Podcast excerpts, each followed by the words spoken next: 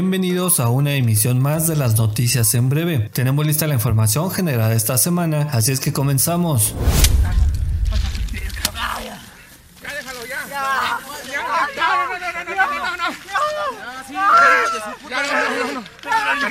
Iniciamos con un video que muestra a un grupo de hombres que golpea y desnuda a un sujeto, el cual fue señalado como responsable de robar un teléfono celular a una menor de edad. Los hechos sucedieron en la esquina de la calle Valle de los Colibríes y Pajaritos en la colonia Izcali del Valle. Después de la golpiza y de haberlo hecho caminar sin ropa hasta ser entregado a las autoridades, ni la menor ni sus padres o persona alguna que se encontraba en el sitio quisieron proceder legalmente por lo que fue atendido por paramédicos de protección civil para posteriormente recuperar su ropa y retirarse del lugar. Esta semana inició el proceso de rendición de cuentas de los presidentes municipales, quienes presentan su segundo informe de actividades. Vamos a iniciar en el municipio de Huehuetoca, donde el alcalde José Luis Castro Chimal, en ceremonia oficial, hizo entrega del informe que guarda la administración municipal.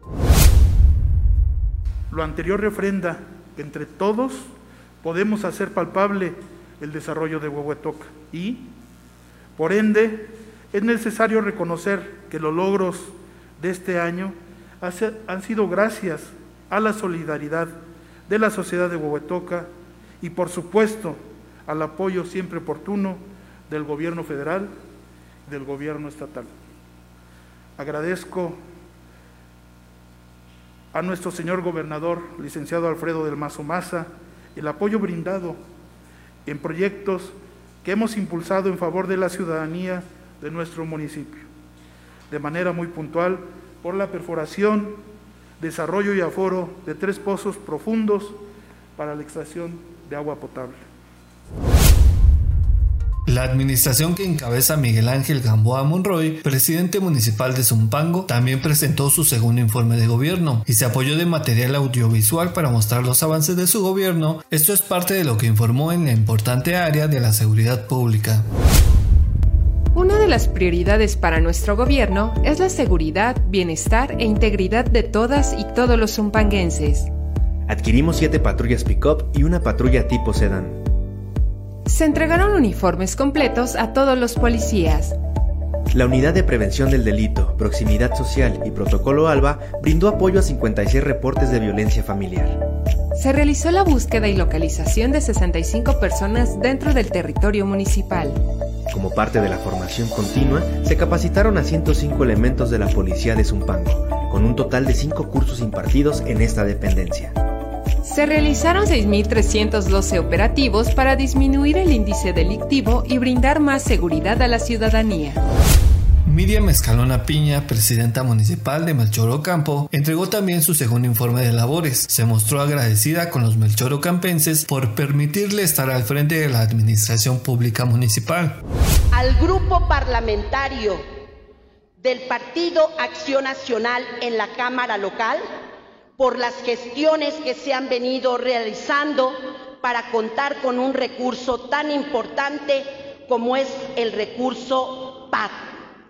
Este recurso ha representado calles en nuestro municipio, arcotechos en nuestras escuelas y por ello al coordinador de la fracción parlamentaria, diputado local Anuar Azar Figueroa, mi reconocimiento y mi agradecimiento porque el año pasado fueron 5 millones y este año tenemos una gestión de 10 millones de pesos.